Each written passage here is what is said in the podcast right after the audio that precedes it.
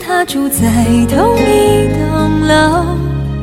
大家好，我是蔡淳佳，听糖蒜广播就是痛快。他们孤独时候都望着同一个。欢迎大家收听《糖蒜音乐之音乐故事》。大家周三早上好，我是 d 梦。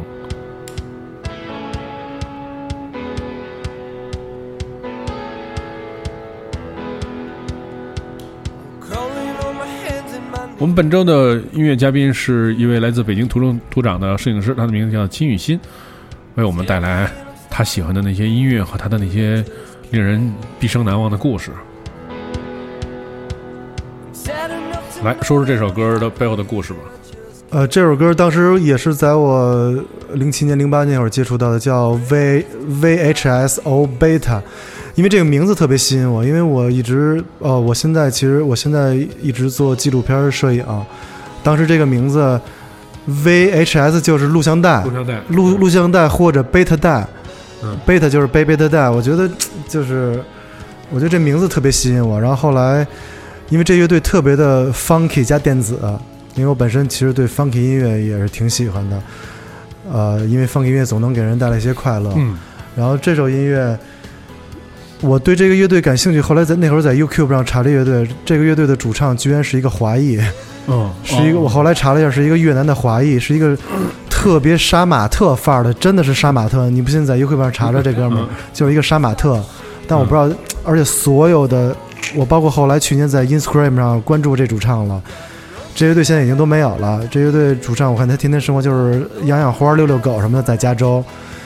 我就主要是觉得一个我，因为我是听了这乐队四五年之后才知道，这哥们儿是一个主唱，是一个亚裔，而且特别特别亚洲范儿。嗯。然后穿的挺缺的，就那种的。但其实也不是挺缺的。后来再看，就是人家穿挺嬉皮的。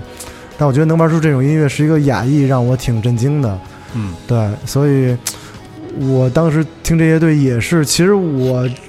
这次带来的这六首歌，就包括每次带来的歌，其实都是我在旅行路上经常听的。其实我在北京，在家里，其实又听的是另外的一些歌。但是旅行旅行的路上，这个乐队我经常听，因为这个乐队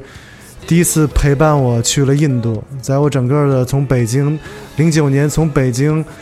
坐火车陆路。我到了印度，从北京到印度边境，我花了十天左右，就是一直在坐火车、坐汽车、走路。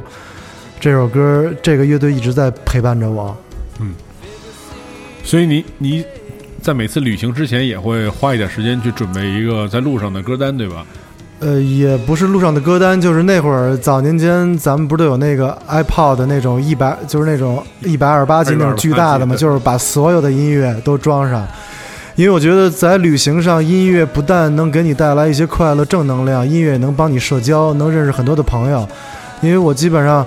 我会在旅行的路上，我会看别人的穿着打扮，去跟人套词搭讪。然后第二步是聊聊音乐。如果这哥们儿听音乐听的跟我特不对路子，就基本上也就没法聊，就没法聊了。话不投机半句多。但要如果这哥们儿跟我听音乐，就是每首都是对的，那真的我。我都可以给他掏房钱，就是哎，哥们儿，你没地儿住，到我这儿来住来吧，咱们听音乐，你给我介绍点你好听的音乐，影影响过你的音乐都是什么啊？其实你你走出去了之后，你发现就是说，就是你看，现以前小时候你找很多志同道合的小伙伴啊，其实呃，其实相对来说，就你整个青年成长的过程，我觉着特别怎么说，特别。情投意合的这些朋友，可能我觉得没有一百个，差不多就身边这些朋友，要不就是因为是发小。但是我觉得你走出去之后，你会发现啊，这个世界人有那么多，对，而且这就这些人真的各种各样的人都有，没错。可能这哥们儿就是也是像你说穿特缺啊，但是真的听的音乐跟你听的一样，对，就是是这种感受。你给我们讲一两个例子可以？呃，就特别有感触，就恨不得跟人拜把子了。桃园三结义了。其实我最有缘的，我最好玩的一个故事是，我就花点时间给大家讲讲。就是二零一三年，那是我第一次去美国。我当时去的，我当时跟一个中国的朋克乐队叫地下婴儿，嗯，我们一块儿去，他们去叫 South by Southwest South by Southwest 西南偏南去演出，嗯在德克萨斯的 Austin，所以我美国的第一个城市是 Austin，、嗯那个是一个音乐人的城市。当然，因为对于中国的音乐人，那个 Austin 不是一个特别陌生的地方，因为中国大量的乐队去过那儿演出，嗯包括兵马司的乐队，包括摩登天空的乐队。然后后来我跟地下婴儿的鼓手小杨二爷，我们一块儿开车从德克萨斯一直开到了科罗拉多州，就是其实那次是真正意义上的那种。因为美国的在路上文学，包括凯鲁亚克，对我影响特别大。那是我真正意义上第一次在美国自驾，就是从奥斯汀开到丹佛，开了得有几百英里。后来又从丹佛开到洛杉矶，然后当时都住在等于都是住在小杨的朋友家。嗯。然后有一天，我就是跟小杨说：“哦，我得去 San Francisco 了。我想因为我想，因为那年是是 Kurt Cobain，二零一四年是 Kurt Cobain 呃去世二十周年，我就特别想去。当年我记得我离开洛杉洛杉矶是三月份，Kurt Cobain 的忌日是四月八号。嗯我当时就跟小杨说，我得去朝拜我朝拜我的偶像 Kurt Cobain，所以我得去西雅图，我我就走了。后来我就开了一个租的菲亚特五百那个车，我就走了。嗯我就去 San Francisco 朝着西雅图那方方向去。当时在 San Francisco 住一哥们儿，就是赌鬼的主唱王子。王子，嗯我们当时真是王子对我帮助特别大。当时我第一天到了 San Francisco，我觉得哇，这是在路上的终点，凯鲁亚克什么的都是从这儿什么的怎么着怎么着怎么着开始的，或者怎么着，这这是嬉皮真真正的嬉皮圣地。因为所有去过 San Francisco 的人都知道，全都是 homeless，全部都是流浪汉、嬉皮什么的。嗯，然后，但是我第一天非常的不幸，我第一天去找王子的时候，去他们家，第一天找王子就聊了差不多五六个小时。后来下楼的时候，看见我的车被砸了，我的行李、相机全都被偷走了。我对，那是我特别失败的一次，因为我觉得那第一次去美国，把美国想的太好了，老觉得美国民主自由，人都 p，然后所有的人都特 peace、特 nice 什么的。后来就是因为这个现实颠覆了我了，就是颠覆我一种固有的一种思维模式吧，嗯就是觉得其实哪儿都有好人，哪儿都有坏人。嗯对，然后后来那次西雅图也没有去，然后当时我被迫在 San Francisco，我住到了一个 hostel，就住在了一个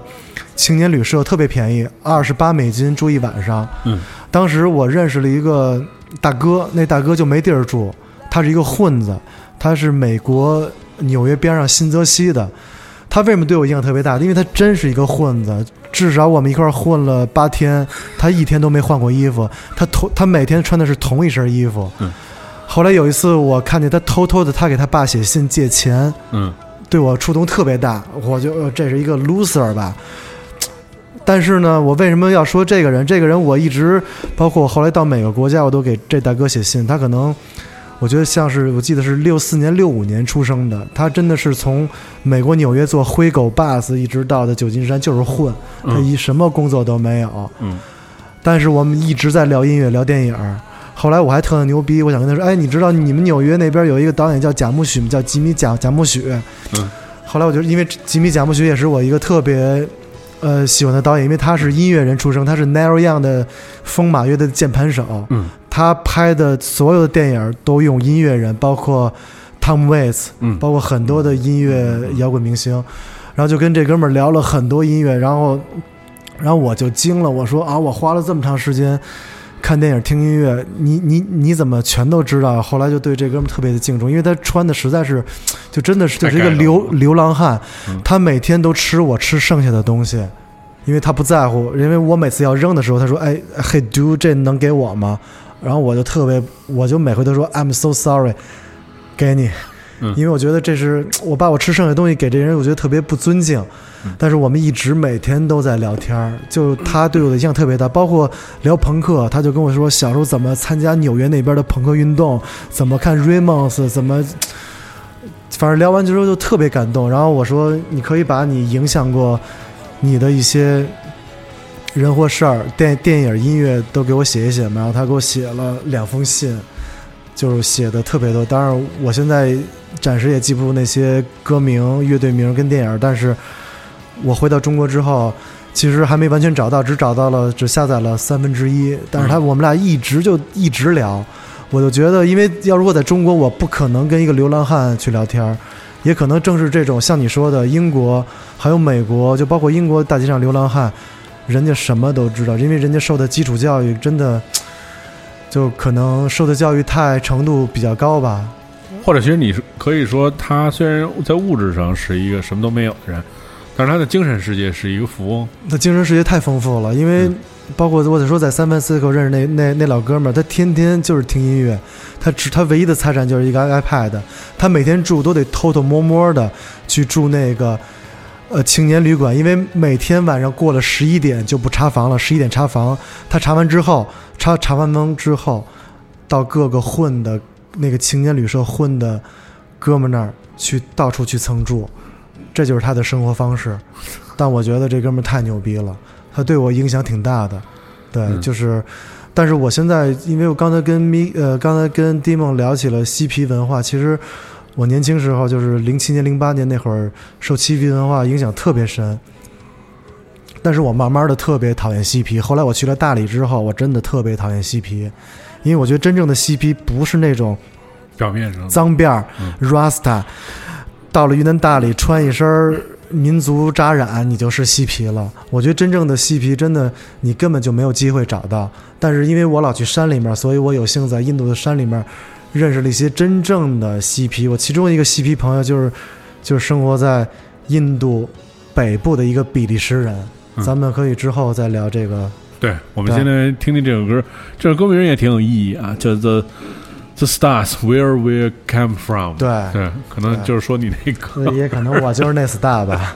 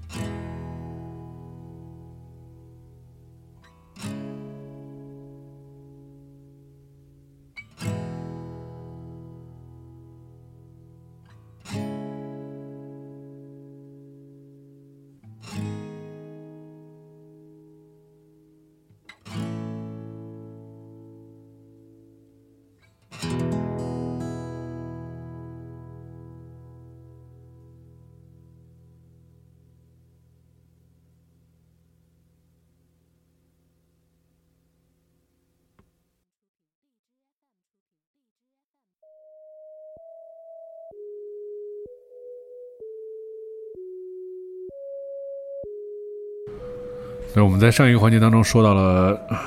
雨欣的一个朋友啊，呃，即将要展开他的故事。我觉得跟这个用这个人的音乐做背景音乐，哎，还真挺合适。特别特别合适。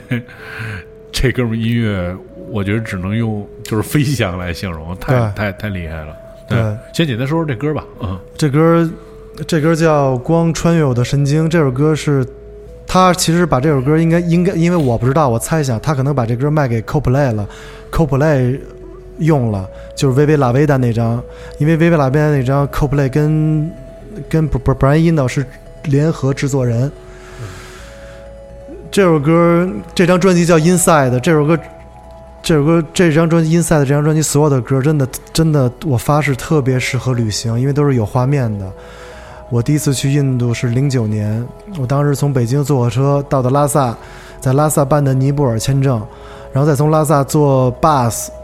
当时我就记得是听的这首歌《穿越的伟穿越的伟大的喜马拉雅山》，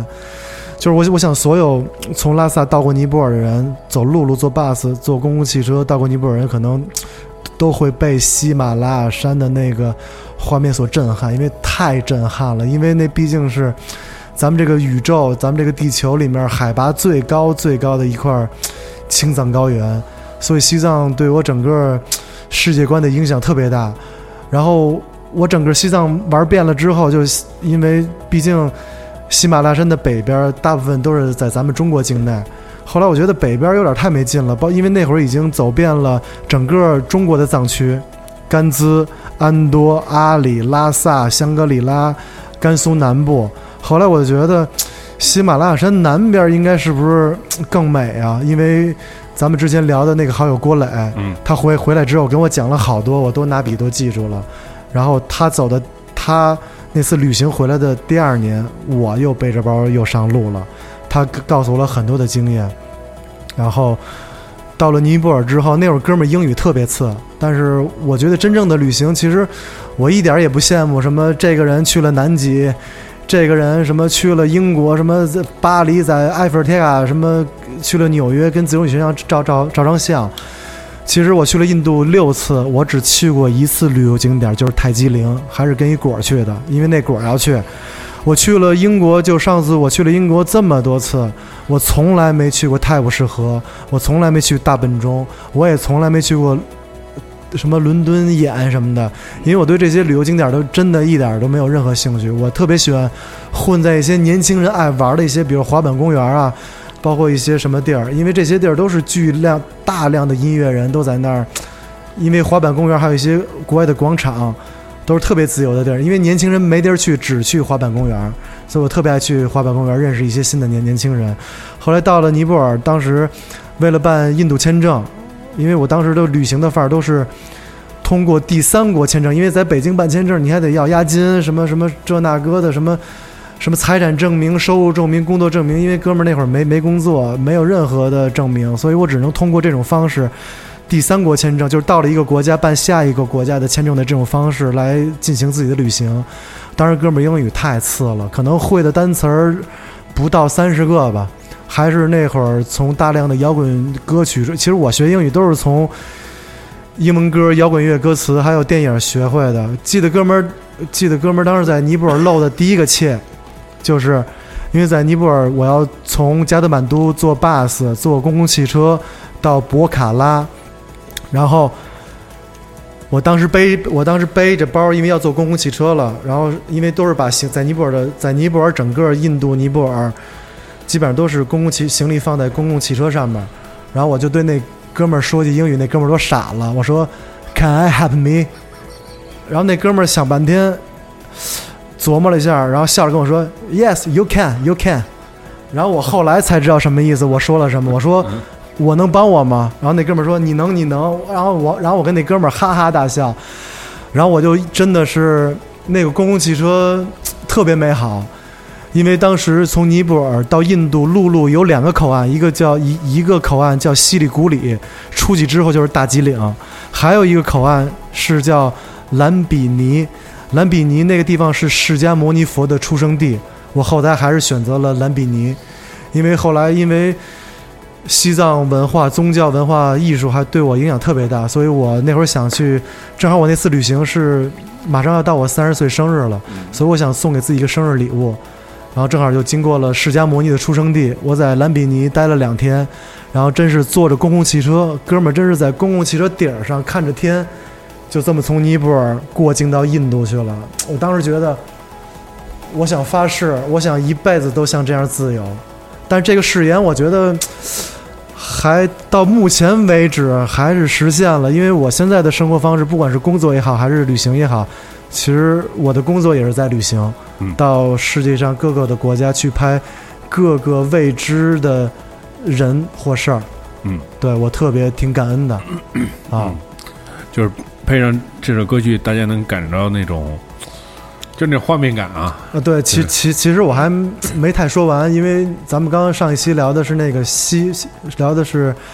西皮那哥们儿，嗯，对，我我其实你继续说呀。其实尼泊尔跟印度是，尤其是印度，是大量嬉皮的聚集地。以前以我以前九十年代末，确实有很多嬉皮都从印度去了大理，后来大理变成旅游景点之后，就基本上一个嬉皮都没有了。然后我那会儿去印度也是，哇！我记得我第一次去，第一次站在印度是从兰是从尼泊尔过境到印度，过了一个边境，其实就是一个小窗口儿，就管你要一百卢比，就人民币当时也就是七八块钱，给你盖一张就走了。其实那一百卢比是他管你要的钱，不是是违法的。然后当时后来有一个女生就跟我说嗨，我一回头，哟，是一个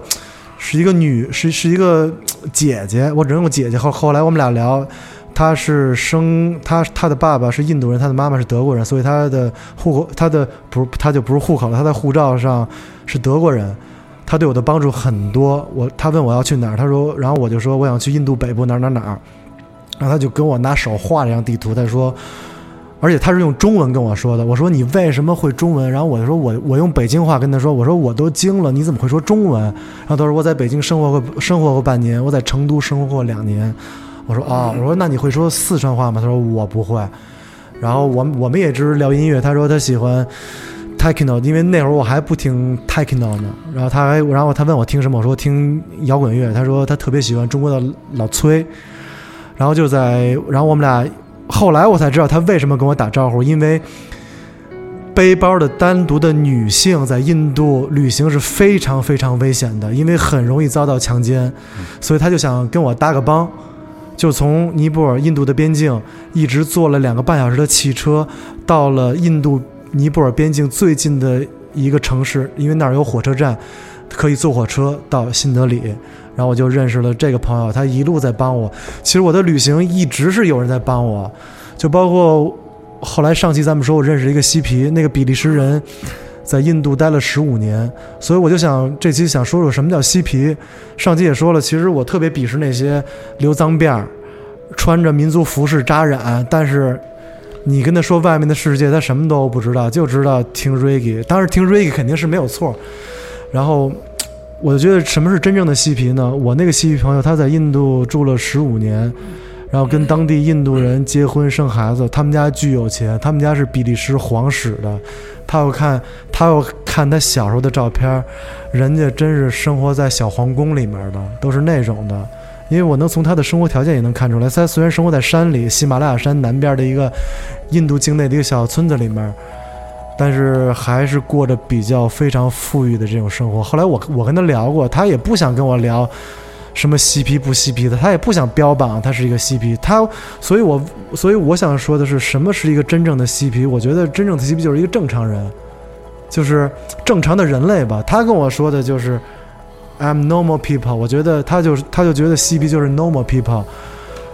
我正常的吃饭，我正常的该几点起几点起，正常几点睡觉几点睡觉。我正常的，因为他也是，因为我觉得嬉皮，我觉得这个群体大部分还是比较文艺的嘛，所以那哥们儿是一个吹黑管的，啊，他是一个音乐人，他每天都在练习音乐，他什么音乐乐器都会，所有的嬉皮乐器，包括这个口弦，口弦，嗯。包括那个锅，我至今也不知道叫什么名儿，拍夯夯对嗯。他所有的这种嬉皮的民族乐器都有，还有藏传喇叭那个藏传佛教大的那种大喇叭，嗯嗯他自己在家录音做音乐，与真的是他与世隔绝，不是想故意的与世隔绝，他真的觉得我就在家做音乐就挺好的，我与我就是上街跟印度的老百姓买点肉，哦对，他是素食，他不吃肉，买买点菜，买点这个，他基本上生活是很封闭的，就是在家做音乐。我们是在一次演出上认识的，我觉得这就是嬉皮。因为我后来其实看了一个电影之后，我特别讨厌嬉皮，就是看了菜火车导演 Danny Boy 的那个《The Beach》海滩，那个故事就是讲的一个嬉皮的故事。嗯但是我觉得看完那个电影，我觉得嬉皮也是人，有人的地方肯定有政治，肯定有一些人与人之间的一些肮脏的东西。所以我，但是，所以我到我的后期就基本上回归于不再标榜自己喜欢这种嬉皮的生活方式，我就觉得我是一个特别正常的人，见着朋友该说该打招呼打招呼，该说再见说再见，该说敬语说敬语，该早起早早起，该晚睡该早睡就就早睡。OK，我们听到的是来自英国这位音乐人，他的名字叫 Joe Hopkins，这首《Life Through the Winds》。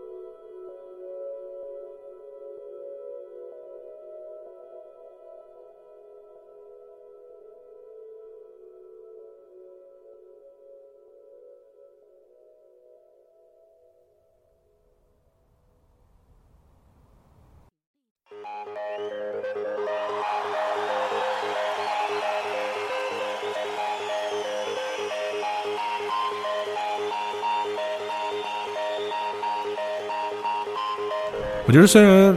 就是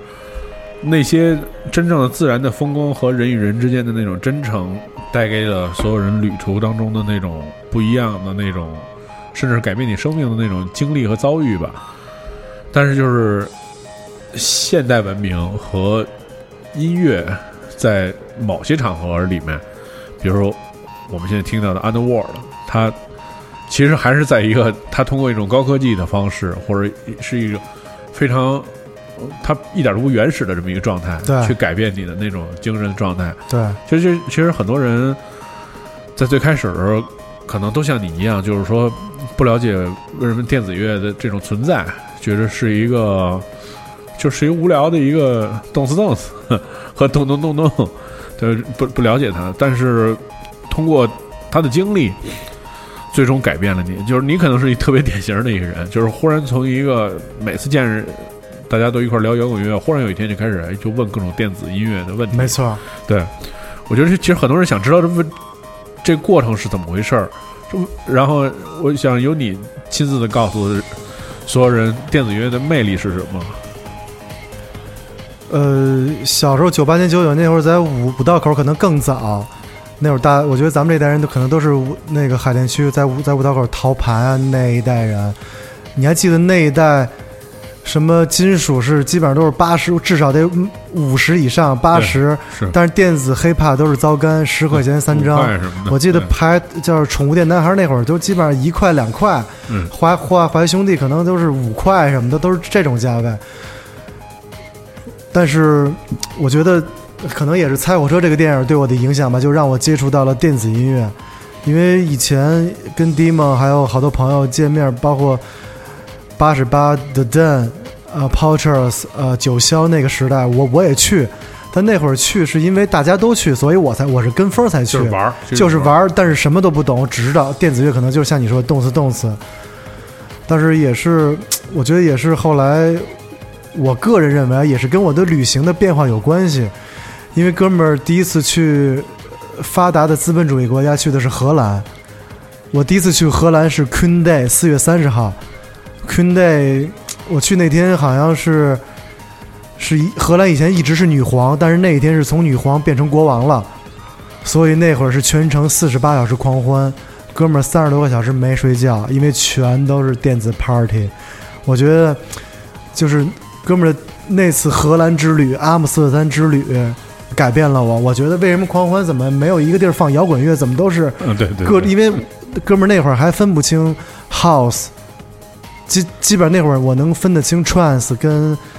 呃，基本上那会儿还分不清什么 house 啊 techno 那些的区别，还不是很分得清楚。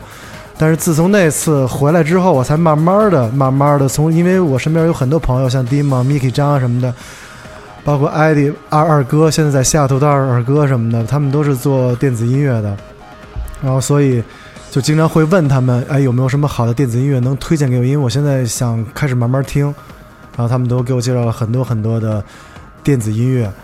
然后我觉得。我觉得听音乐还得受人的影响吧，因为我不知道你小时候听音乐受没受人影响。我觉得听电子音乐给我影响最大的可能就是 Miki 张吧，因为我跟我 Miki 张认识很早很早了，但是 Miki 张的 party 我一个都没去过，严的 party 哦，我以为是一场不落，我一个都没。就是严我从来都没去过。然后，但是跟 Miki 张真是认识非常非常的早，因为小时候我记得我第一次去延安是零五年，嗯，在七九八一个特别小特别小的，但是那会儿去其实也是根本就不懂电子音乐，真的是什么都不懂。然后后来我记得是两年前有一次在成都看见 Miki 张了，然后正好是 Miki 张在成都有一个专专场，然后我就去了，然后我第一次感受到了 techno 的魅力，然后我是就是。我觉得从那次成都之旅之后，我真的是开始认认真真的听电子音乐了。我觉得对于我来说，什么叫认认真真的听电子音乐？就是我不光听这首歌，还要查这个 DJ 是谁，他生在哪儿，他从小是干嘛的，他受什么样的音乐的影响。就是像以前咱们听摇滚乐一样，这哥们儿是美国哪儿的，这哥们儿是英国哪城市的。我现在已经细分到这个地步，再去听电子音乐了。那你觉得那魅力是什么呢？我觉得这怎么一下就觉得特牛逼了？我觉得就是有力量，它有一种更新的表达。我现在不能说电子乐土，因为我觉得影影响过我的这些电子乐呃摇滚乐大师，他们对我的影响是根深蒂固的，因为他们对我的生命是有影响的，意识形态都有影响。但我觉得电子乐对我的影响是，因为我现在我就觉得时代真的是变了，这是电子乐给我的最大的影响。因为现在咱们的生活方式都离不开电子，所以当你说之前这期刚开始说 On Underworld 的时候，我当时脑袋脑海里面觉得，我觉得他们是属于 IT 业的，他们不是属于音乐圈的，他们是 IT 业的，因为我觉得他们真的，就我觉得，因为我觉得咱们这些人都是挺追求时髦的人，一一直也不想跟年轻人比，跟九零后比，也不想掉队。咱们一直在追求的这个最时髦的影像、最时髦的艺术、最时髦的音乐，所以我觉得电子乐用一个 Nirvana 的歌来表达，就是说能让我保持少年心气，能给我很多的力量，特别多，特别多。嗯听到的是 Underworld 的一个现场，是 R E Z 和 Cowgirls 的一个连的一个混音。对，其实很多这个早期的这个 Underworld 其实就是一个成功的由一个朋克乐队转型过来的一个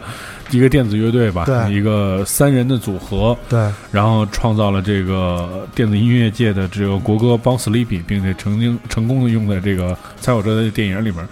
被世世界的所有的青少年所熟知。对，虽然现在可能商业的更商业的音乐当道吧，嗯。但是我觉得并没有减弱这首歌曲在所有的这个人心目当中的这个位置。对，对，我觉得对于安德，我想再再多说一句，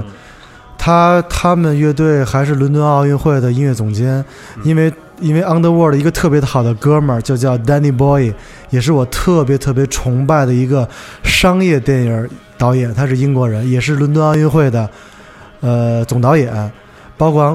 On Road 不光给《菜火车》做了配乐，还有《海滩》，所有 Danny Boy 的电影大部分他都做了配乐，《幺二七小时》啊什么的。对就发活儿，对对，他们也 他们做的电影配乐我也非常非常的而且 Underworld 是英国最著名的那个设计机构，对叫，Tomato，对他们也是做的。其实就是你还能看出来，就英国人在这个最前沿的这些嗯，艺术行业里面，以各种各样的艺术形态去做他们的这种创作吧。对我我觉得下一首歌我还想，下一首歌在介绍的时候，我还想介绍一个我特别喜欢的一个电子乐队，跟 On The World 差不多，叫 Life to Feel。嗯，OK。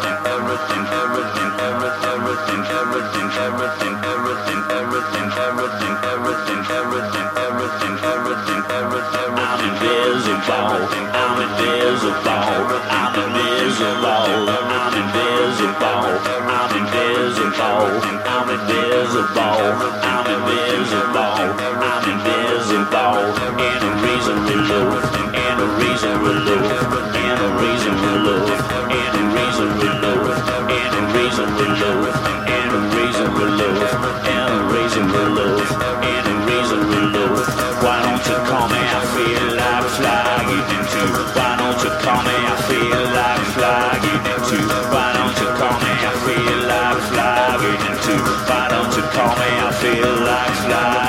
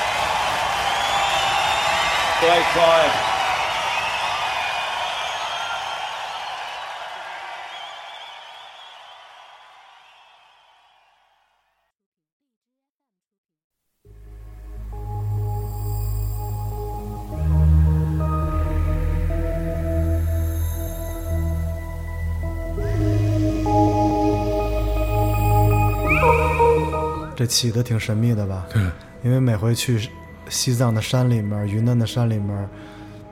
在车上、在路上都会听这，在车上、在路上都会听 Left Field，因为我觉得他们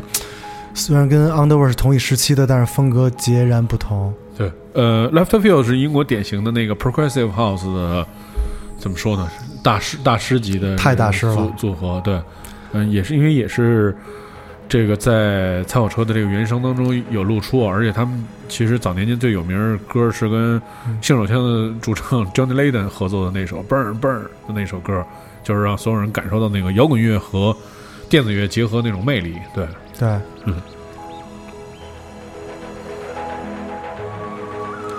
其实关于这首歌，故事还挺多的，就在最近，啊、因为我去看了他们的现场，在 Fabric，而且我还拿到了 guest list，这得感谢 Howie B，呃，因为我的一个特别好的一个制片人，他是一个德国人叫科研，然后他现在在，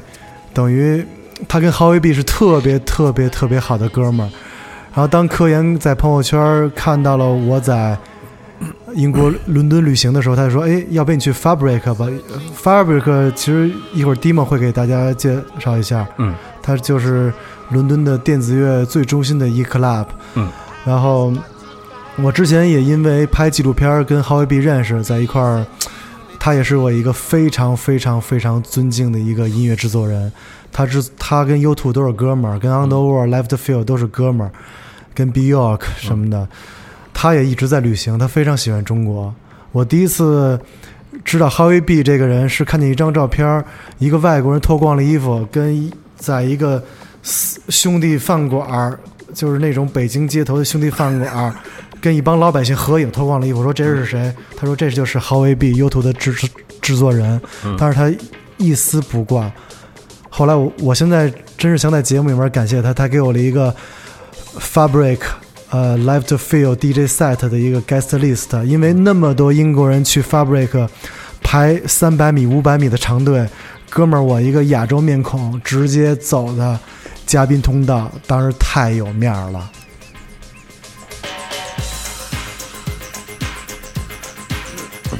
演出好看吗？演出特别好，但是我当时其实去 Fabric 看演出，其实就跟呃也没有那么特认真啊，因为因为我去一个旅行混 party 的时候，如果没有朋友在，我会特发慌，所以我去 Fabric 主要还是听音乐，坐在一个角落里面，点了一杯 whisky，真是在认认真听听认认真真在听音乐，因为因为我的英语也不太好，我的英语其实仅仅够旅行。然后聊天，跟外国人淡淡会儿还行，但是要聊点儿深的，包括哥们儿就真的就露怯了。所以我一般在俱乐部里面，一般要不喝醉了，一般不会轻易跟人聊天。对震动地板好玩吗？我里面就是里面就是那种像早年间八二八就那种似的，就是脏乱差，就是特别好。我就哥们儿就喜欢这种有名的地儿，都是脏乱差的地儿，就特别年轻人太多，里面什么都有。白领儿装逼的，然后还有反正就各种各样的音乐人、年轻人、各行各业人都在这个脏脏乱差的地方里面混，然后安检极为严格，因为之前 Fabric 出过事儿死人了，所以关了很长一段时间，嗯。所以安检极为极为极为严格，我被搜了三遍，嗯。但是我还是 对。一看就是危险的人物。对对。搜了三遍，对。所以其实作作为这些电子乐来讲，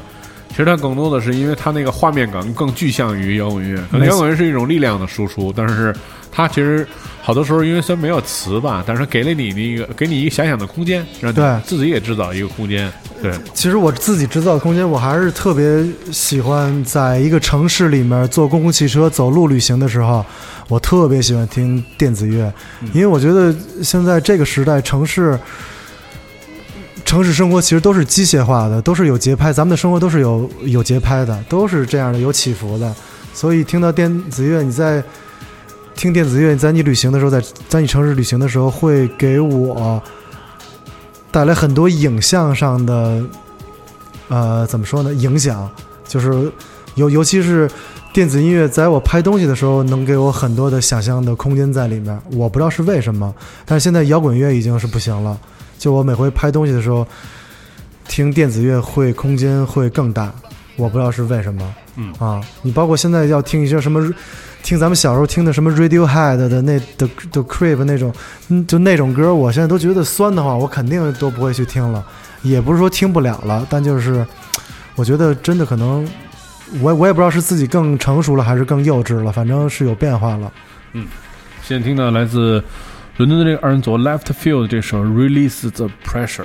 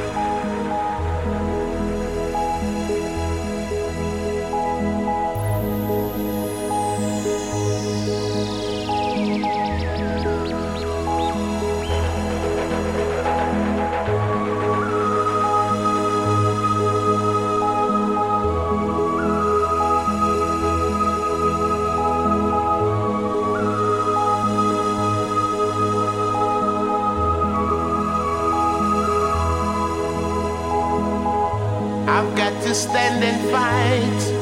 in this creation. Vanity, I know, can't guide I alone. I'm searching to find a love that lasts on time. I've just got to find eternity.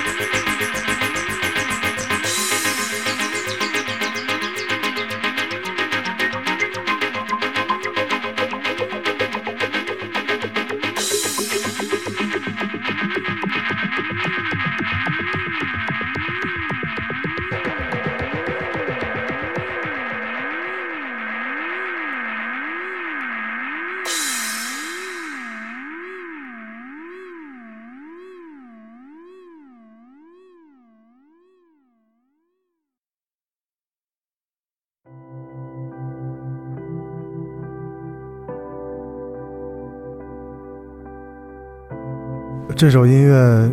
其实我为什么推荐，就是我在旅行中每次睡不着觉的时候，我都会放这种音乐，还是这也是属于我旅行中夜里的音乐。这个唱片的制作人是来自于极地双子星，后来康呃极地双子星英文怎么念来着？Cocktail Twins，对他们解散之后，他单飞了，然后这是张是一张电影原电影原声，然后这首歌 我就觉得挺迷幻的。然后因为我一直因为我特别喜，其实我每次特爱跟朋友聊天，就爱问一个问题，我说你喜欢海洋还是喜欢山脉？其实大部分人都是喜欢海，但哥们儿我就特别喜欢山脉。就是，但是我也不是那种说爬珠峰、攀登、攀越珠峰，爬几千米，我就喜欢坐在一个地儿看山。就是我觉得山脉跟，当然我也喜欢海了，但我觉得山脉，我觉得我不知道它就是故故事可能比海更多一点，这是我对山脉的感觉。嗯，除了喜马拉雅山，哪儿的山最好？其实我觉得就没了。我觉得喜马拉雅山，我觉得因为喜马拉雅山连连绵不断，因为是跟咱们的昆仑山脉都是喀拉是外外国叫喀拉是就是咱们的昆仑山脉都连着的。因为我去过那么多山脉，其实我觉得还是中国，我说的是中国的山脉，因为国外基本上没有什么山脉。除除我还去过的山脉是科罗拉科罗拉多的落基山脉、美国大峡谷，还有西雅图的雷尼尔山。但我觉得喜马拉雅山给他们全都毙了，就真的全都毙了，顺顺就是秒毙，就是秒毙。因为喜马拉雅山，我相信很多人都想去西西藏。我的旅行，我的变化也是从西藏旅行开始的，也是从开始到有变化，都是从西藏开始的。所以我觉得山脉对于我来说一直是非常神秘跟迷幻的。因为当你坐着那种公交车，看着窗，看着窗，坐着公交车，不是快看着那坐着那种 local bus 旅行在西藏，看着远处的山脉，看着人，看着荒无人烟的这种青藏高原，就这这音乐能给我带来很多的，让我特别的迷幻，让我特别能赶紧就睡着了，然后赶紧到下一个地方，就是 给我很很很多的想象力，还有。迷幻的空间，哎我这段说的有点挺语无伦次的，嗯然后对，但是这首歌我非常喜欢，极地双子星的吉他手，嗯，这首歌的名字叫《Nils Sim》。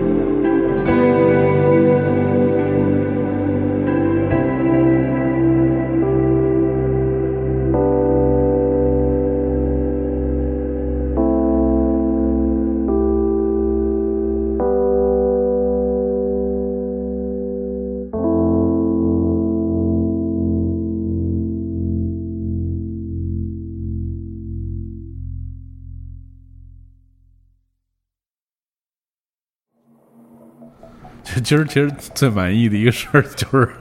与其是说取消了 Chemical Brother 的呃呃呃 Blocking Beats 那首歌，说你给我找一个什么歌，他一说我说你是不是说的是现在我听的这首歌？他说对，就是这歌，对，因为这个歌是是我觉得也是我听过就 Chemical Brother 里面，虽然不是那种金曲啊，但是绝对是就是太就是太，就我第一次听为是一后摇，然后后来一听发现一看是发现是 Chemical Brother，对对，这个真的非常好，其实那会儿我第一次听 Chemical Brother 是听那个 Push on the Boot 那那一张。嗯我我后来想听听这 Chemical Brother，因为我对 Chemical Brother 那个封面设计特别的感兴趣，因为他每张唱片的封面，包括他们的 music video，我是喜欢 Chemical Brother 是从他们的 music video 开始喜欢的，因为是一个大师级别的广告导演。把他们所有的 music video 都拍了，因为那个大师是从来不用任何后期，他用前期拍那些特效，拍那些 3D 建模的那些东西，所以我看过他们大量的一些音乐录影带。这首歌是我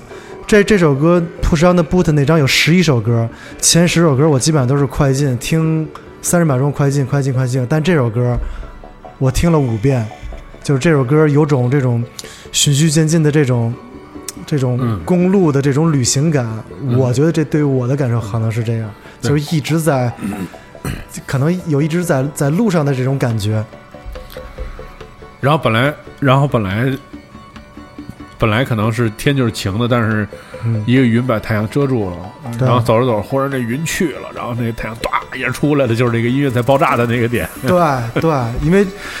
我在这首歌的，我其实也弹吉他，但是可能没有机会，因为我在这首歌的底子上面，我自己加了我自己的吉他跟贝斯，然后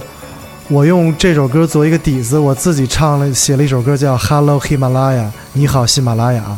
然后后来黄少峰著著名的电著名的京城催泪弹，对音乐人，然后那时候我从印印度回来，那会儿那一圈玩了得有五得有六个月，然后我就跟黄少峰说：“你能帮我写首歌吗？”然后我以前有一小样叫《你好喜马拉雅》，然后黄少峰说：“行啊，你来我们家。”然后我去他们家了，哥们儿真是特别忙，但是帮我做了一首五分钟的，呃，那个制作，就是我那是我我自己的这首单曲的音乐制作人。虽然我不是音音乐人，但是我觉得也不也谁也不能阻止我创造音乐，你甭管它是好的还是坏的。嗯，对，嗯好的音乐永远听不完，而且就是它真的会给你莫名的力量。可能当你在旅途上非常疲惫的时候，但是对我还想再插一句，就是接着 Dimo 说这个好的音乐，我觉得好的音乐真是，其实我觉得人性这个东西就咱不用聊多少了，我觉得人性都有善与恶，但是呢，好的音乐，当你在旅行的路上听到好的音乐了，我就特别的想做好事儿。我能给大家举个例子吗？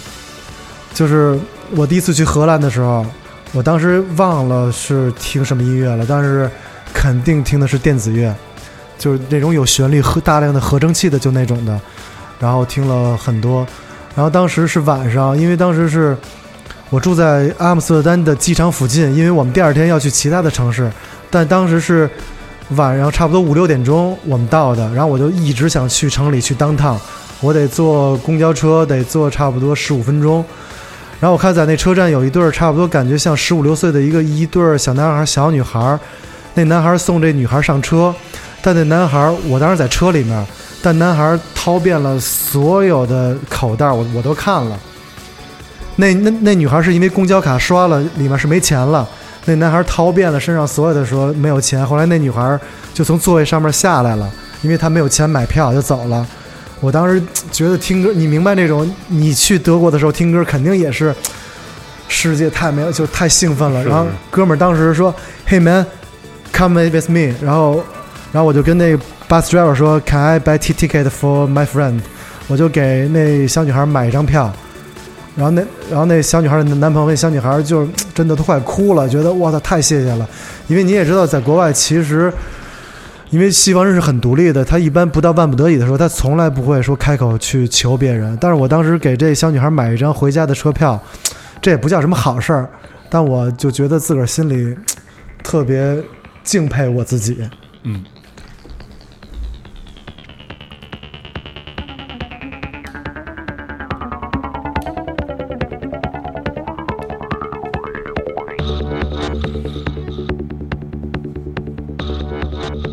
就这段是是是没有话的，对，要 要在这个看似平凡的故事之后，给你一段留白，让你去品品品味这个故事。嗯这是一个太太普通的故事，对只是买了一张票对而已。对，嗯就是买一张票而已。但是我觉得这这张票，因为我不想标榜我自己说做好事儿或者怎么着什么的，因为我觉得可能是因为我在北京太宅了，可能没有机会做好事儿。然后对于一些所谓的慈善，挺麻木的，就是。当然，一在国外，我就特别想做一些特别力所能及的事儿，因为就比如说，在美国开车，我永远都是让别人，因为我在美国，我在美国开车，在国外开车，我让别人，我能换来一个尊重的微笑。这个尊重微笑特别简单，在美国社会太简单了。我我不管这个尊重微笑是虚伪的，还是人跟我走面的，还是我觉得这个尊重的微笑对我来说非常非常的重要。嗯，因为因为我觉得音乐让我觉得这个世界特别特别的美好。我觉得其实咱们都是生活在，我觉得咱们喜欢音乐，其实某种意义来说，你不得不承认，也是一种逃避的方式。嗯更多精彩的故事留在明天。我们下期节目再见。喝口水啊。嗯